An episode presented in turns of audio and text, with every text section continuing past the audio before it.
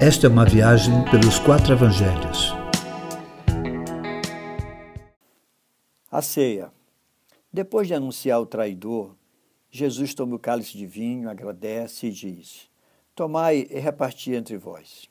Enquanto comiam, tomou o pão e o abençoou e repartiu, dizendo: Comei, isto é o meu corpo. Concluiu dizendo: Fazei isto em memória de mim. Aqui a Páscoa toma um novo sentido. Não mais seria a celebração da passagem do anjo da morte sobre a casa dos judeus.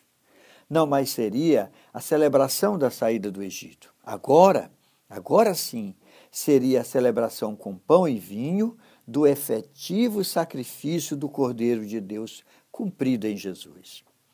A Páscoa esperava o Cordeiro, enquanto a ceia celebra que ele já veio. Por isso disse: Fazei isto em memória de mim. Nesta ceia, Jesus estabelece a nova aliança.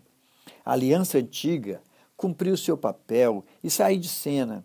Agora estamos debaixo de uma nova aliança feita por Jesus.